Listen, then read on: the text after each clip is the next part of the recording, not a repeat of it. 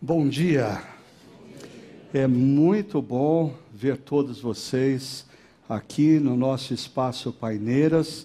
Alguns eu estou percebendo que fazia tempo que a gente não se via, mas é muito bom ter vocês de volta, especialmente num dia em que nós temos a mesa do Senhor ah, para desfrutarmos do pão e do cálice. Tem dia melhor do que retomar uma caminhada com Deus ah, do que no dia em que nós estamos participando do pão e do cálice que relembra o que Jesus fez por nós.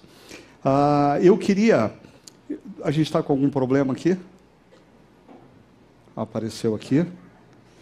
Ok. Agora, sim. Joia. Ah, eu, eu fiz uma pesquisa é, hoje pela manhã e inseri esse slide na minha apresentação. Ah, eu peguei, fui lá no Dr. Google, é, o, aquele doutor que ajuda vocês a fazer o trabalho lá da escola sempre, né? Ah, e coloquei assim, Natal 2023, imagens. E você pode conferir depois se faz você. Natal 2023, imagens. É, eu tive que clicar primeira página, segunda página, terceira página. Aí eu desisti, porque eu falei, não vou ficar aqui é, folhando as páginas vendo imagem por imagem, mas não consegui encontrar uma imagem sequer que remetesse ao símbolo essencial do Natal, o nascimento de Jesus. Não existe. Não existe. Bem-vindo à Babilônia. Ah, nós não somos mais maioria e a fé cristã não mais influencia a cultura. Nós precisamos aprender a sermos discípulos de Jesus numa cultura em que nós somos minoria. Talvez o grande erro estratégico de muitos cristãos e grupos cristãos ao longo dos últimos meses e anos é olhar para isso e falar: nós precisamos tomar o poder político. Não. Nós precisamos viver o Evangelho e semear o Evangelho nessa sociedade. Deixa eu dar um exemplo. Ah, o pastor Tiago falou sobre esse devocionário. E ah, primeiro deixa eu dizer uma coisa para quem nos visita, para não soar mal. Ah, esse devocionário a nossa comunidade não ganha absolutamente um centavo em cima dele e ninguém que escreve esse devocionário ganha.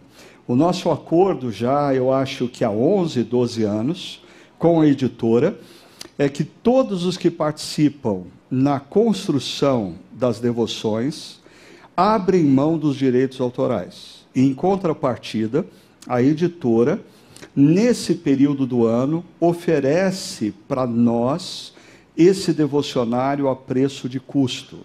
Eles podem vender ao preço que eles quiserem nas livrarias. Para nós, preço de custo. Por quê? Porque nós temos incentivado ano após ano você a incluir esse devocionário no seu presente de Natal aos seus familiares e amigos aos seus funcionários, aos seus clientes. A, a, a gente reclama que a sociedade está se secularizando e que não existe mais lampejos do cristianismo na nossa sociedade. Mas se nós tivéssemos o mesmo empenho, eu vou repetir, se nós tivéssemos o mesmo empenho que alguns têm para divulgar a sua ideologia política para divulgar o Evangelho, muita coisa estaria acontecendo na nossa sociedade. Muita coisa.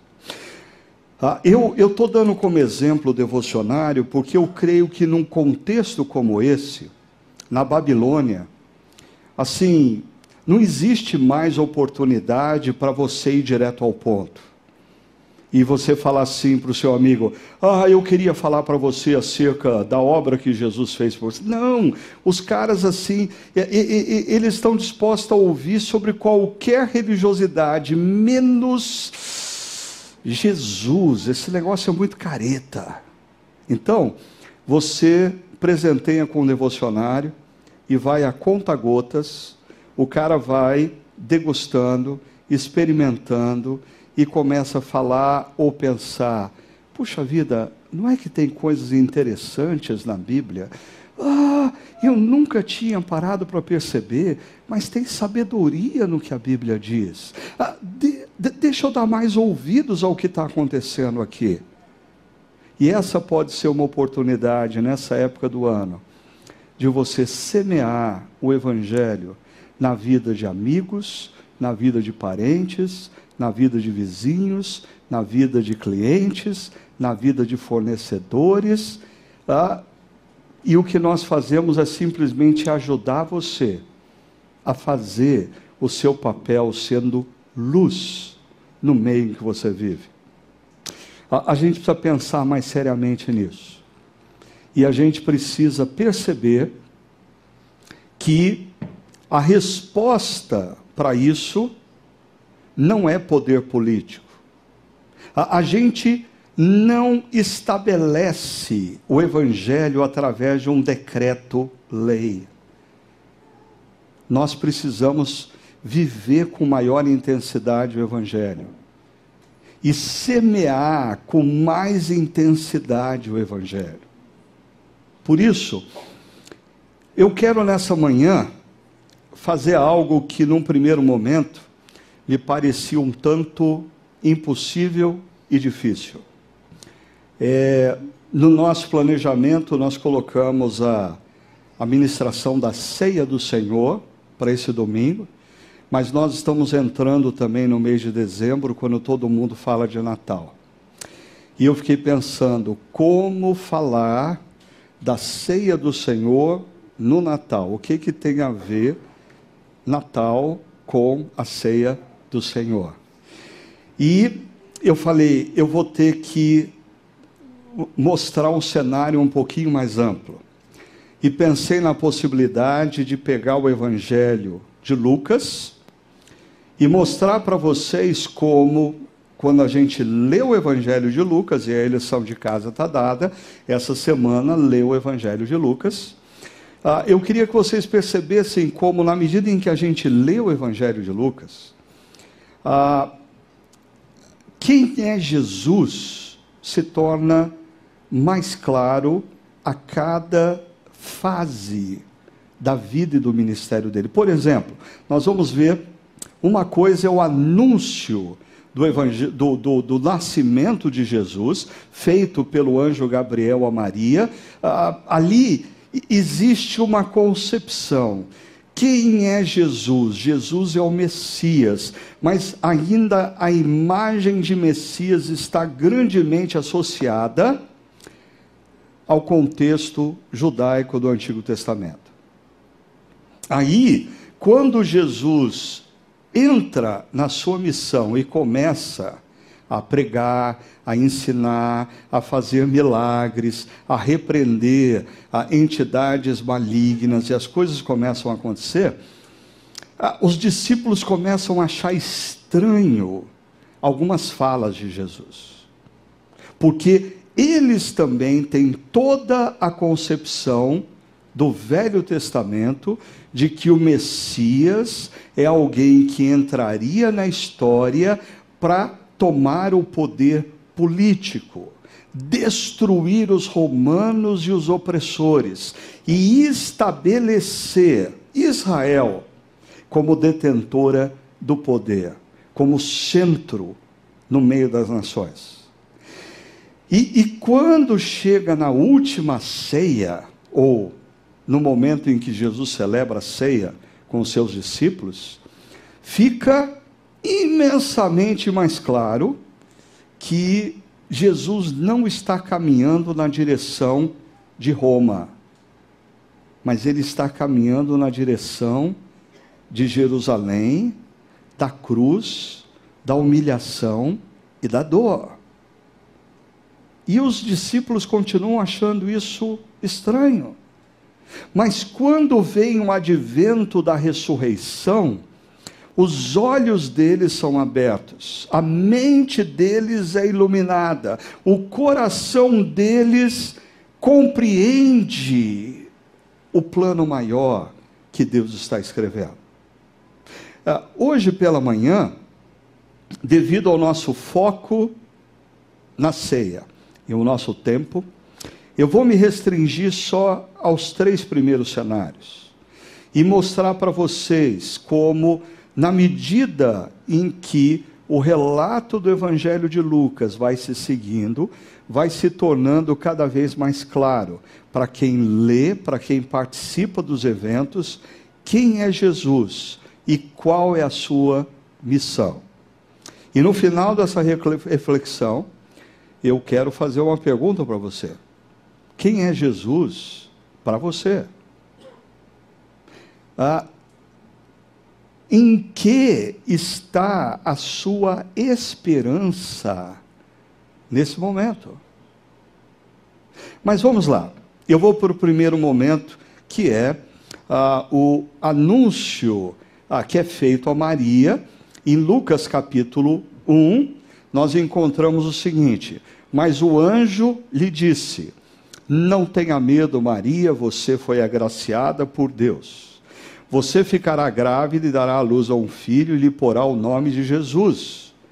Ah, ele será grande, será chamado Filho de Altíssimo, o Senhor Deus lhe dará o trono de seu pai Davi, ele reinará para sempre sobre o povo de Jacó, seu reino jamais terá fim. Deixa eu chamar a sua atenção para dois fatores iniciais. Primeira, essa expressão, não tenha medo.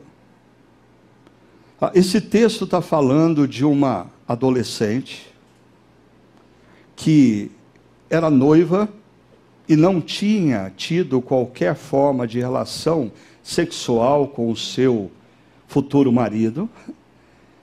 E o anjo vem na direção dela e diz: Você está grávida.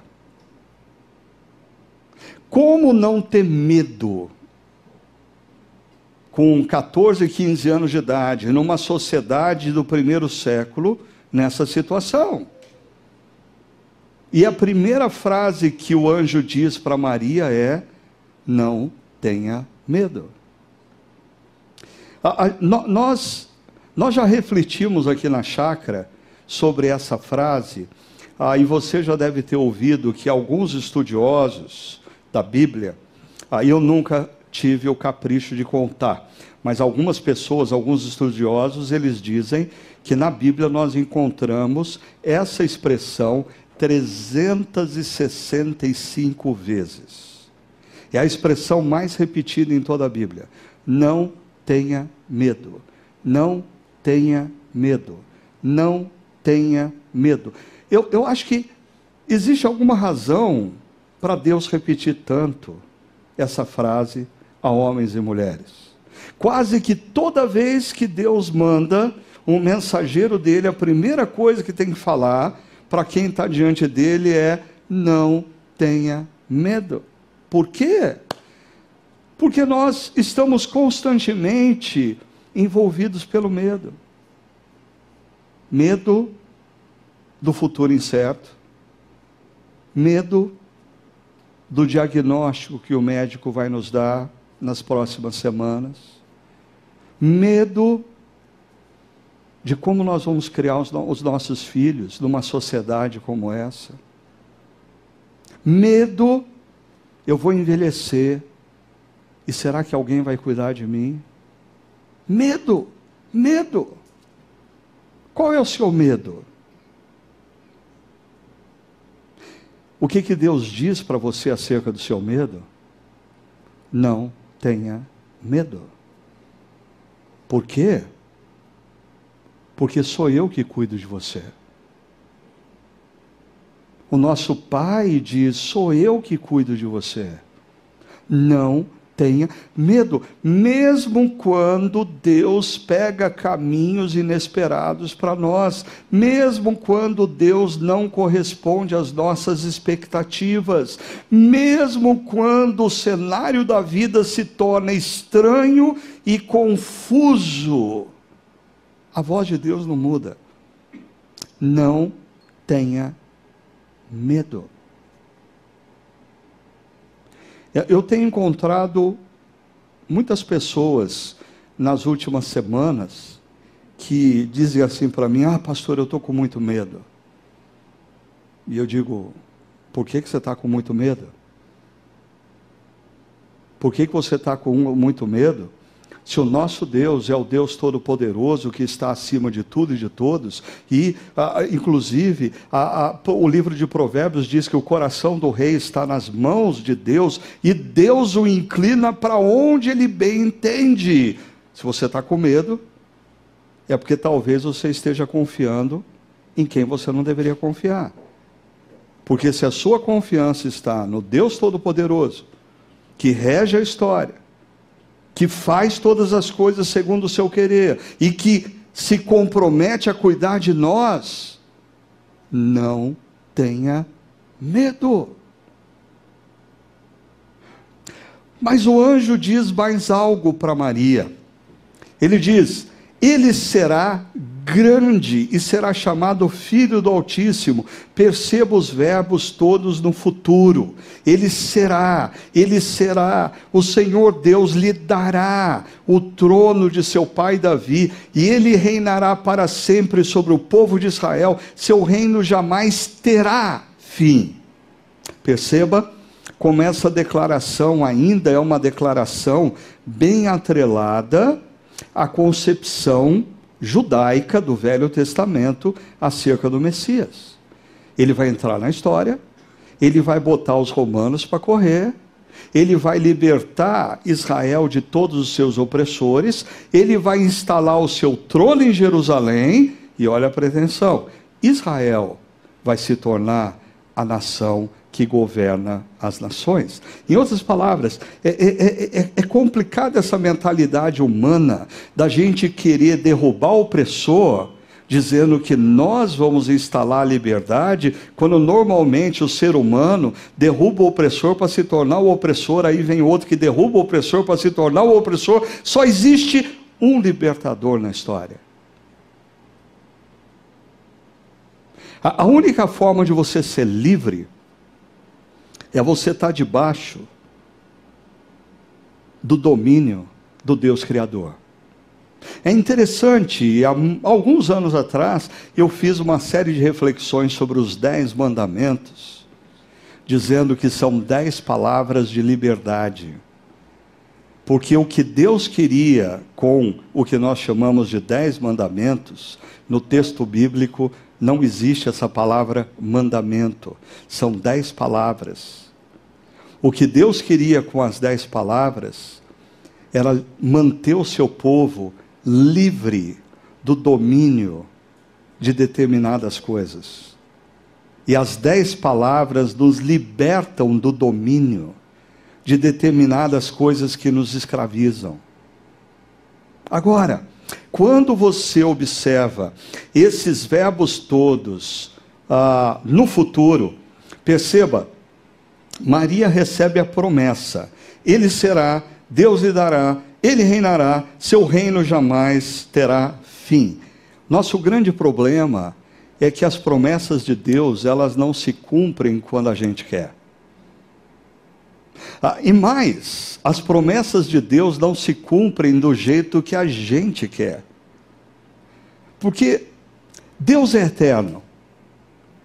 E como alguém que vive na eternidade, Deus não tem pressa. Você já parou pensar que Deus não tem relógio? Deus não está olhando o relógio dizendo, ah, já já é hora do almoço. Ah, tem que terminar logo essa pregação. Deus não tem pressa. E, e esse é um grande problema na nossa relação com Deus, na nossa espiritualidade. Ah, nós queremos que Deus faça o que Ele tem que fazer logo, e nós queremos que Deus faça o que nós pedimos para Ele logo, e Deus não tem pressa. Deus está trabalhando nas nossas vidas, e às vezes, o que Ele prometeu fazer nas nossas vidas, leva meses, leva anos. Algumas coisas que Deus quer fazer, nas nossas vidas e através das nossas vidas se cumprem na vida dos nossos filhos, dos nossos netos. Leia as histórias das Escrituras e percebam como nós, desse mundo imediatista, porque assim, você não pode, por exemplo, a moçada que está sentado lá no, no aquário, né? Eles não sabem o que é esperar até segunda-feira para comprar alguma coisa. Porque eu sou de uma época que, se você quer comprar alguma coisa, você vai ter que esperar até segunda-feira quando a loja abrir. Não. Eles fazem parte de uma geração que eles entram, enquanto estou falando, eles entram na internet e eles compram o que eles querem.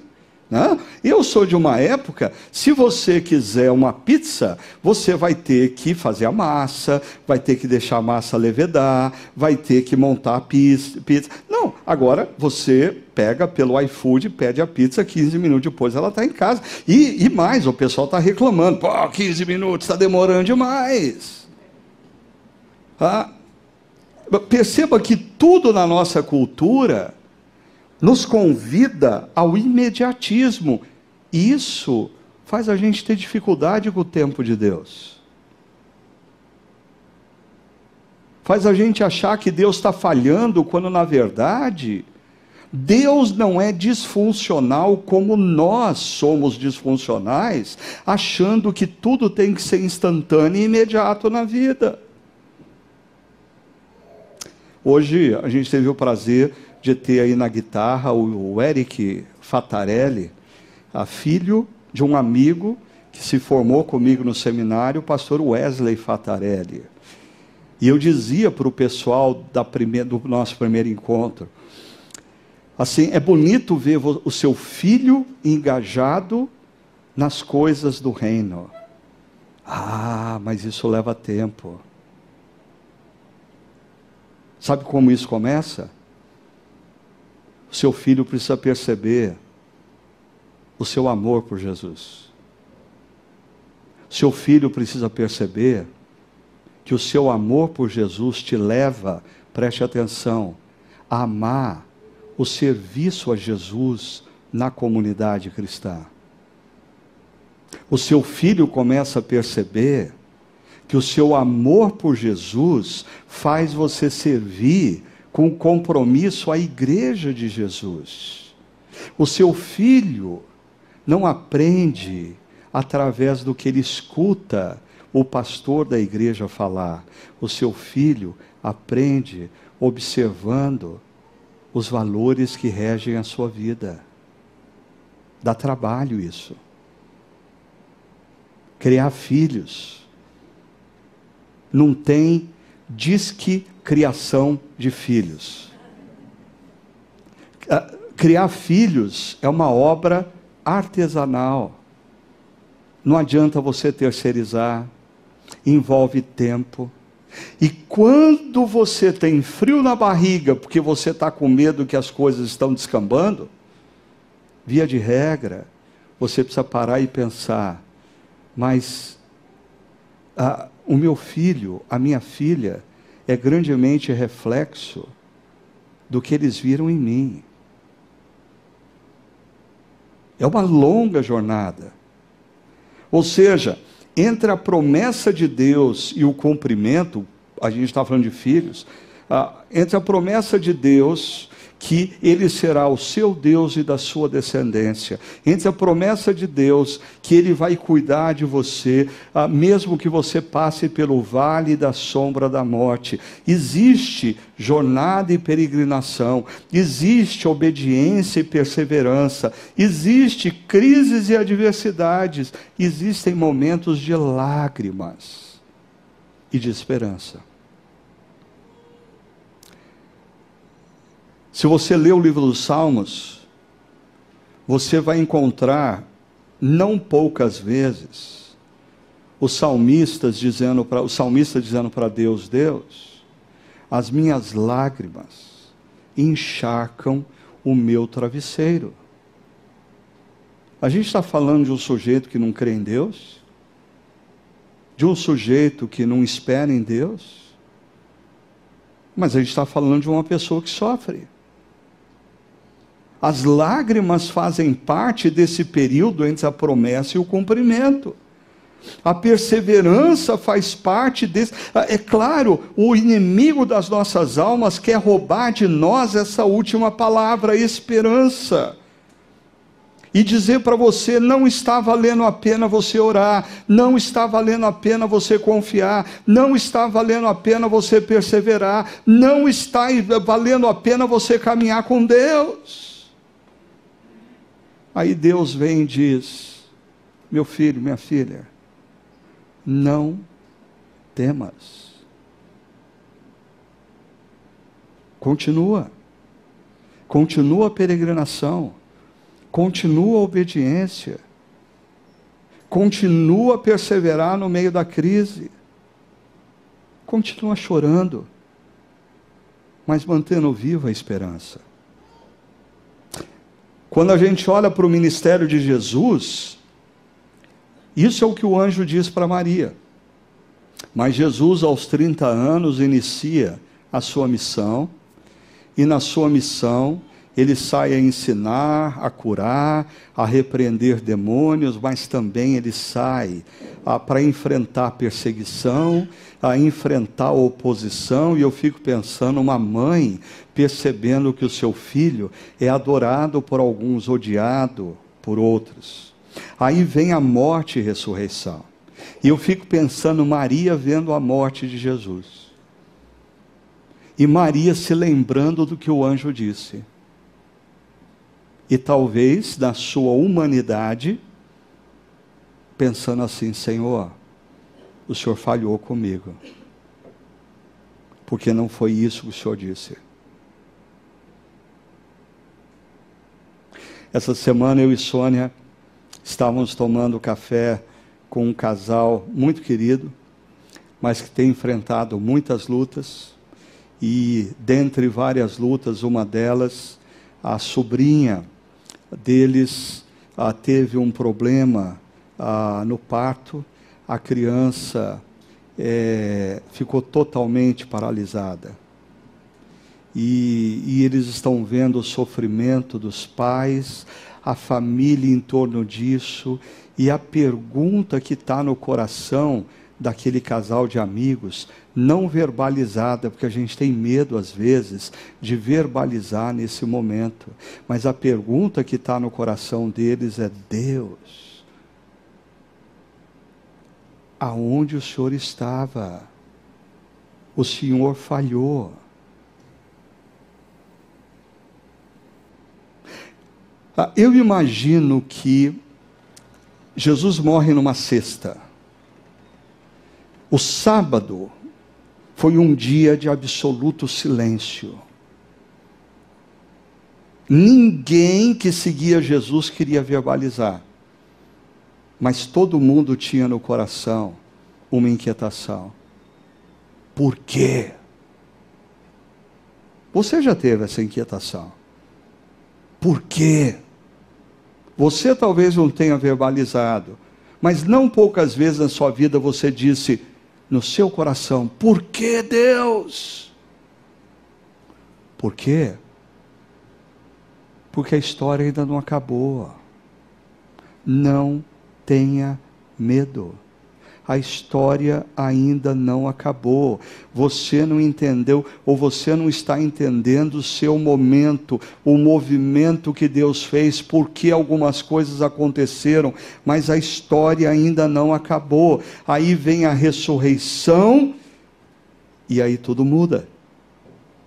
E aí Jesus envia os seus discípulos que estavam em crise de coração, agora irem para os seus amigos, vizinhos e parentes e contar o que aconteceu. Agora, o cumprimento dessa promessa não vem na vida de Jesus, mas o cumprimento dessa promessa vem em Apocalipse 21. Em Apocalipse 21, nós temos o registro que Jesus não será, Jesus é o Alfa e o Ômega, o início e o fim. Em Apocalipse 21, ah, Deus não lhe dará o trono, Deus já lhe deu o trono. Em Apocalipse 21, Jesus não reinará, Jesus já reina. Já reina. O, o nosso problema em vida é que a nossa ansiedade faz a gente constantemente buscar atalhos. A, a gente quer chegar nisso aqui sem dor, sem crise, sem adversidade. Ah, eu eu eu estou numa fase da vida em que eu falo para jovens pastores.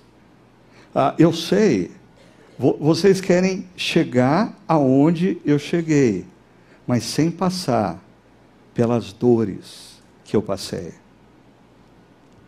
Atalhos. A, a, gente quer uma espiritualidade sem lágrimas, uma espiritualidade sem crises, uma vida sem adversidades. Meus queridos amigas e amigas, por favor, leiam as Escrituras e me mostrem alguém que viveu com Deus e que não teve momentos difíceis, momentos de crise, momentos de adversidade, momentos de dúvida, Parem de ouvir pastores coaches e comecem a ler a Bíblia, que ela é muito mais realista do que algumas pregações que dizem: se você confiar em Deus, tudo vai dar certo, o sucesso está garantido, você não vai enfrentar. Que, que, aonde está isso na Bíblia? Mas voltando para o nosso texto e dando um salto para o momento da missão de Jesus, Lucas 9, ah, é, ele é central para você compreender no relato de Lucas quem é Jesus. E num determinado momento, Jesus pergunta aos discípulos: E vocês, o que dizem? Perguntou: Quem vocês dizem que eu sou? Pedro pulou na frente e disse: Eu sei, tu és o Cristo. Ah, ah, mas a questão é que essa expressão, o Cristo, a, a palavra Cristo é a palavra grega para a palavra hebraica Messias. E Pedro e os discípulos, eles estão carregados de uma expectativa messiânica do Velho Testamento judaica. Como eu disse, eles estão esperando que o Messias entra na história, bota para correr quem eles não gostam, tá, os liberta dos opressores e instala o reino de Israel. Mas olha o que Jesus diz. É necessário que o filho do homem, que é uma outra expressão para Messias usada pelo profeta Daniel, sofra muitas coisas, seja rejeitado pelos líderes religiosos e pelos chefes e sacerdotes e pelos mestres da lei, em outras palavras, rejeitado por todo mundo, não sobra ninguém, e morto. E, e os discípulos, eles estão tão tomados pela expectativa que eles têm do que Deus faria, que eles não conseguem escutar o que Jesus está fazendo, falando. Seja morto e ressuscite no terceiro dia. Ninguém lembrou do que Jesus disse quando ele foi morto. Por isso, vamos para o texto da ceia. Quando Jesus está com os seus discípulos, o texto diz assim: quando chegou a hora, e a pergunta é: que hora? Os discípulos pensam assim: a hora de Jesus mostrar quem Ele é, a hora de Jesus, assim, arregaçar as mangas, mostrar sua musculatura, a sua força, o seu poder, convocar os seus discípulos a pegarem nas armas e lutarem contra os romanos e destruir o Império Romano. Hum. Olha só, Jesus e seus discípulos reclinaram-se à mesa e Jesus lhes disse: Desejei ansiosamente comer essa Páscoa com vocês antes de.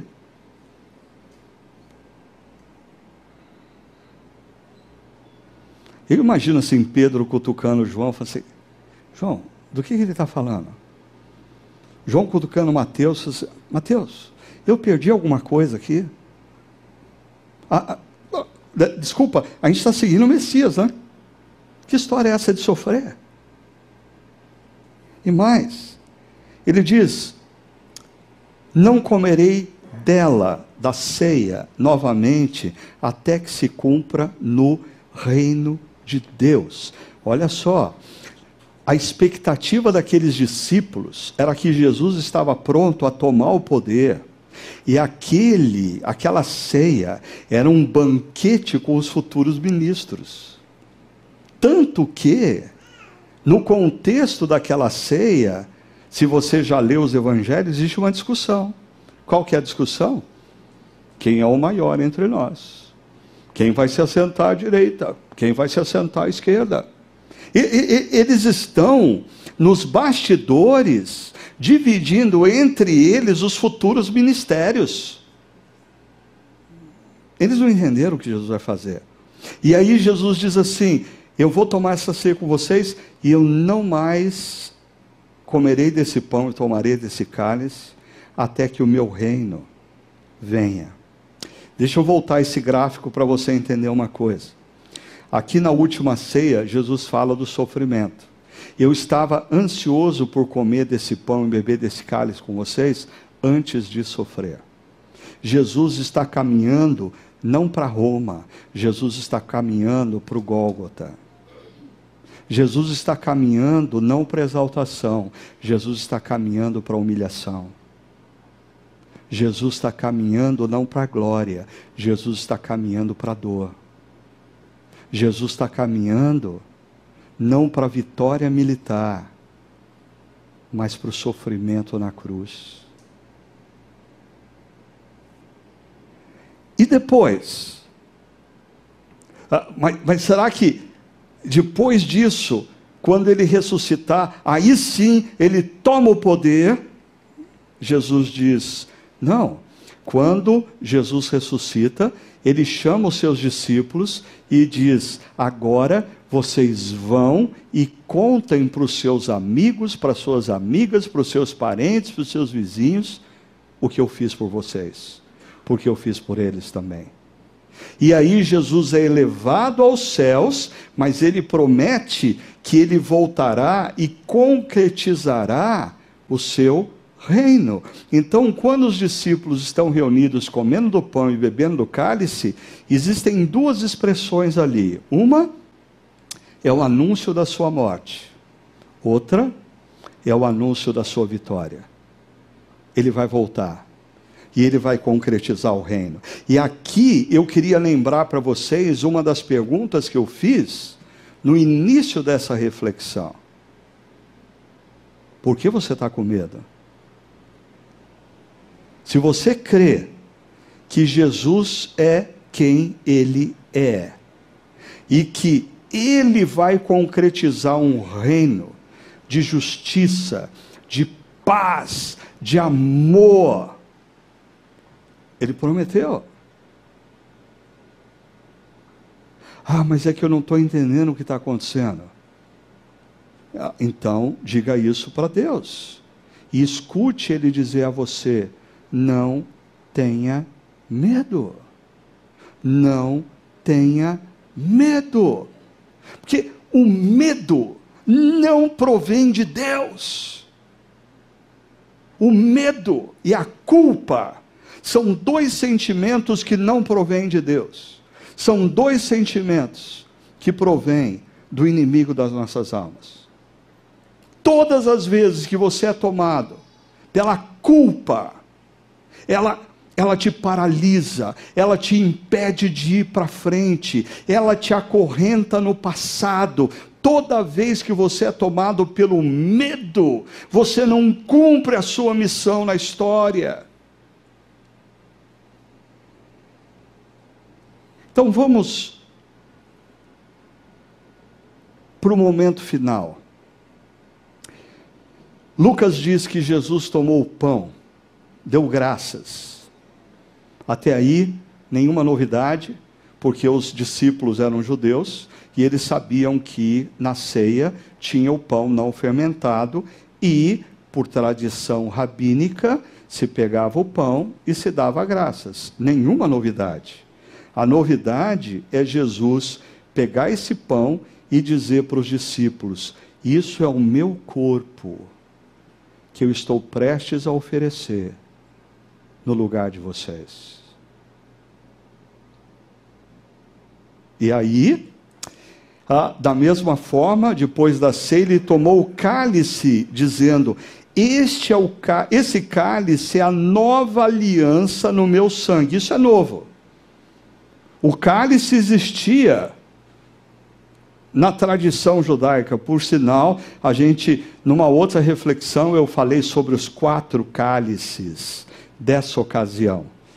Aqui é quando Jesus pega o último cálice. Mas o, o que é novo, essa história de esse cálice, é a nova aliança. Que história é essa de nova aliança? No meu sangue. Jesus está usando uma expressão do profeta Jeremias, capítulo 31, que diz assim: Estão chegando os dias, declara o Senhor, quando farei uma nova aliança. Olha só, com a comunidade de Israel, com a comunidade de Judá. Os discípulos em torno daquela mesa representam a comunidade de Israel e de Judá. Não será como a aliança que fiz com os antepassados. E ele diz: quando os tomei pela mão para tirá-los do Egito. Está falando do Sinai, da aliança feita no Sinai. Na, quando Deus dá as dez palavras, que nós chamamos de dez mandamentos, e estabelece uma aliança com o povo. Mas por que que Jeremias está dizendo que não é essa aliança que Deus está fazendo? Último verso, porque eles quebraram a aliança. Eles falharam. Essa aliança não serve mais. Por isso, Jeremias diz: a palavra de Deus, porei a minha lei no íntimo deles. Olha que interessante. No Sinai, a lei está do lado externo. Na nova aliança, todo aquele que olha para Jesus reconhece quem Ele é e se rende a Ele como seu redentor e o seu Senhor, a palavra de Deus diz que essa pessoa recebe o Espírito Santo. E o Espírito Santo é a lei no nosso coração. Ele, Jesus diz para os discípulos, ele os guiará a toda verdade. Na nova aliança, a lei não está do lado de fora. Na nova aliança, a lei está no coração porque o Espírito Santo de Deus me, nos conduz a toda a verdade. E continua: serei o Deus deles e eles serão o meu povo. Sabe, é, essa é a linguagem, a mesma linguagem de Apocalipse capítulo 21, quando Jesus concretiza o seu reino: eles serão o meu povo e eu serei o seu Deus. E por fim, porque eu, olha a essência da nova aliança eu lhes perdoarei a maldade e não me lembrarei mais dos seus pecados. Quando nós nos reunimos para relembrar esse momento entre Jesus e os discípulos, nós nos lembramos que Jesus tomou o pão Perceba, ele partiu o pão e disse: Isto é o meu corpo, que está prestes a ser partido por vocês. E ele toma o cálice e ele diz: Este é o cálice da nova aliança Que aliança é essa? A aliança que faz você relembrar os seus erros, dos mais simples aos mais grotescos. Os erros que você cometeu no passado mais remoto e os erros que você cometeu antes de chegar aqui. E porque Jesus derramou o seu sangue na cruz, você hoje pode dizer: Senhor, me perdoa. E Ele diz: Eu perdoo a tua maldade. E dos teus erros e pecados, dos mais simples aos mais grotescos, dos mais próximos aos mais remotos. Por favor, escute isso, porque essa é a voz do Espírito de Deus e não do inimigo das nossas almas. O Espírito de Deus diz: quando você confessa os seus pecados, eu te perdoo e eu não me lembro mais. Eu acho interessante porque na caminhada pastoral eu me deparo com muitas pessoas amarradas no passado, porque elas acham que Deus não é capaz de perdoar o que elas fizeram. Gente que simplesmente não consegue mais viver o futuro, porque não acredita que Deus possa fazer algo efetivamente novo e usar a vida dela. Mas a nova aliança reflete o poder de Deus de nos perdoar e fazer tudo novo. Por isso, enquanto o nosso pessoal da música vem à frente, os casais que vão nos ajudar nesse serviço também vêm. Eu queria que você tivesse sua atenção em mim e não neles. A pergunta: quem é Jesus para você? Ah, eu me lembro quando eu era um adolescente ou jovem numa igreja. Eu estava todo domingo lá. Mas Jesus não passava de um personagem de uma história que os pastores insistiam em contar. Isso não fazia diferença nenhuma na minha vida. Tem gente que acha que Jesus foi um rabi. Um rabi sábio, ah, mas isso não faz diferença nenhuma na vida delas. Mas quando você entende o que Lucas diz quem foi Jesus, você só tem duas opções: não acreditar ou acreditar. E se você disser que acredita que Jesus é aquele que entrou na história para pagar os seus erros e pecados naquela cruz, a sua vida não tem mais como continuar a mesma. Uma segunda pergunta: em quem está a sua esperança?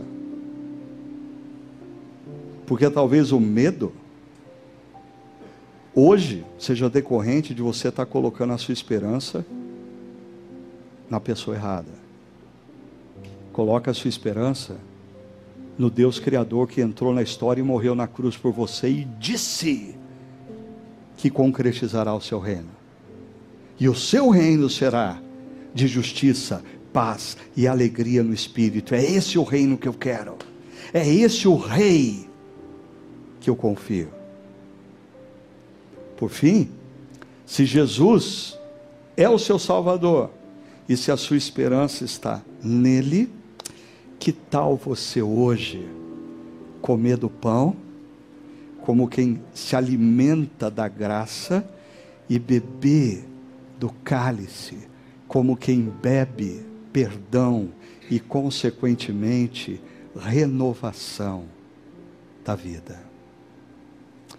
Enquanto nós cantamos, esses casais vão nos ajudar a recebermos os elementos, e eu queria que você, que é membro dessa comunidade ou outra comunidade evangélica, recebesse esses elementos e aguardasse para que todos os nossos amigos e amigas pudessem também receber, e aí nós vamos comer e beber juntos.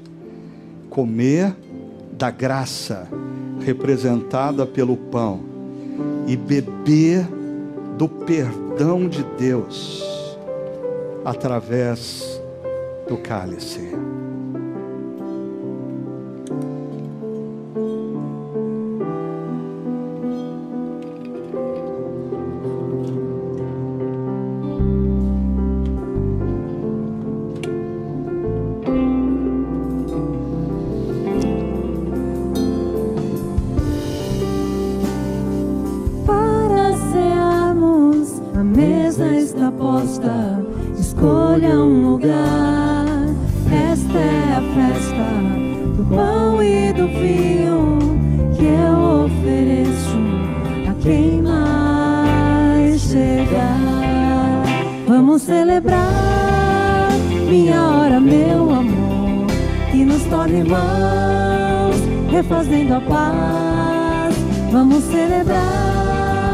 vida nova neste amor, reconciliação da cruz.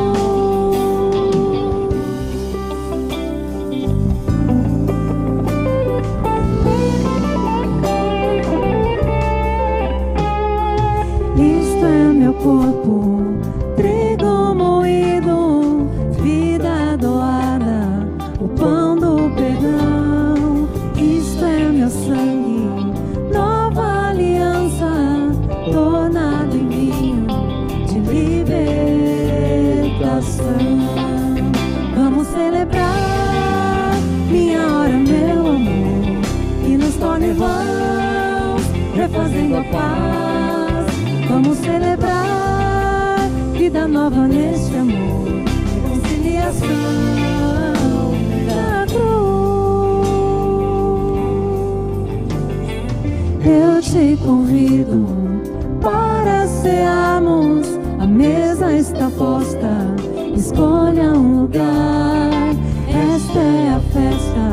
do pão e do vinho que eu ofereço a quem mais chegar.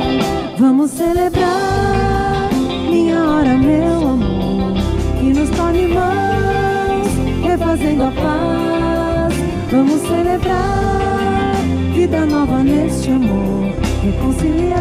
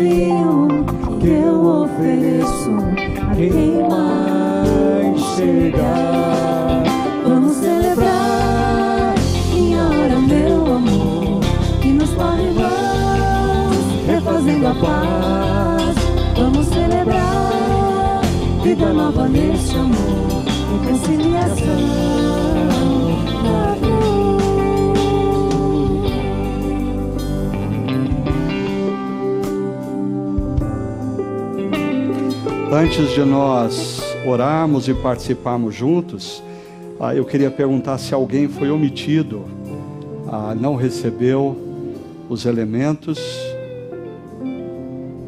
Levanta sua mão, sem vergonha. Você só não pode ficar fora dessa festa. Lá em cima. O que está mais forte das pernas pode, por favor, subir lá. Mais alguém? Naquela noite, quando Jesus, tem mais alguém aqui também, por favor. Ninguém pode ficar fora dessa festa. Por favor.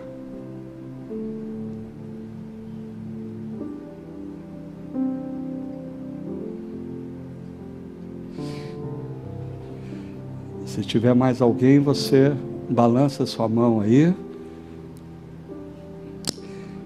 Enquanto nós esperamos, é, esteja na presença de Deus, refletindo sobre esse momento e lembrando as palavras de Jesus aos seus discípulos naquela noite.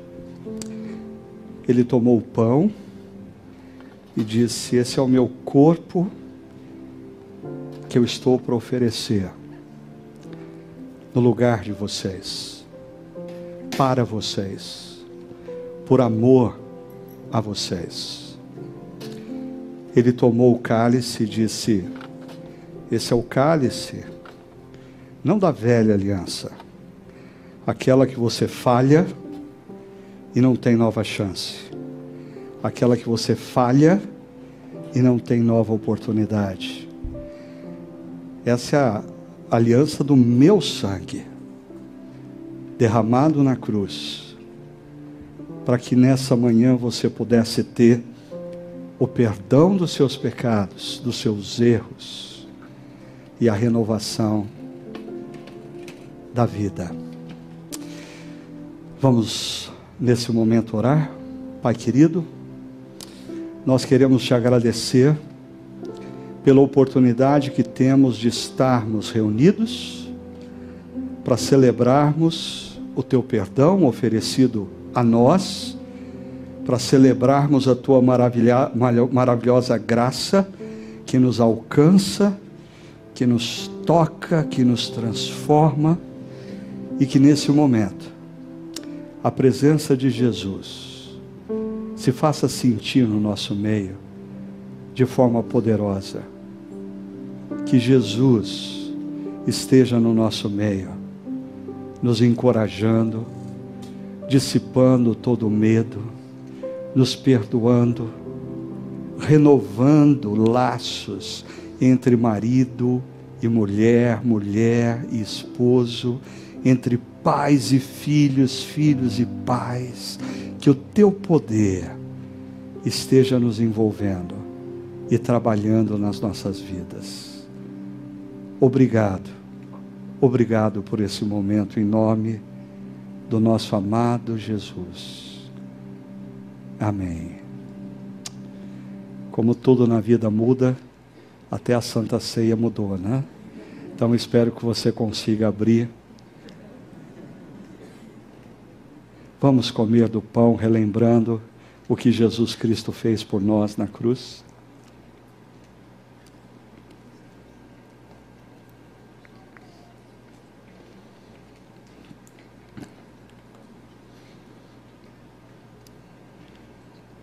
Tome o cálice. Lembre-se, não existe pecado nem culpa maior do que o poder oferecido na cruz. Bebam do cálice, recebam o perdão. Pai, obrigado por essa maravilhosa graça que um dia nos alcançou e que continua nos alcançando, nos transformando, nos encorajando, renovando as nossas vidas. Nós te louvamos, nós te engrandecemos, por essa maravilhosa graça. Vamos colocar em pé. Obrigado, casais. Vamos terminar esse momento de celebração expressando e falando acerca dessa maravilhosa graça.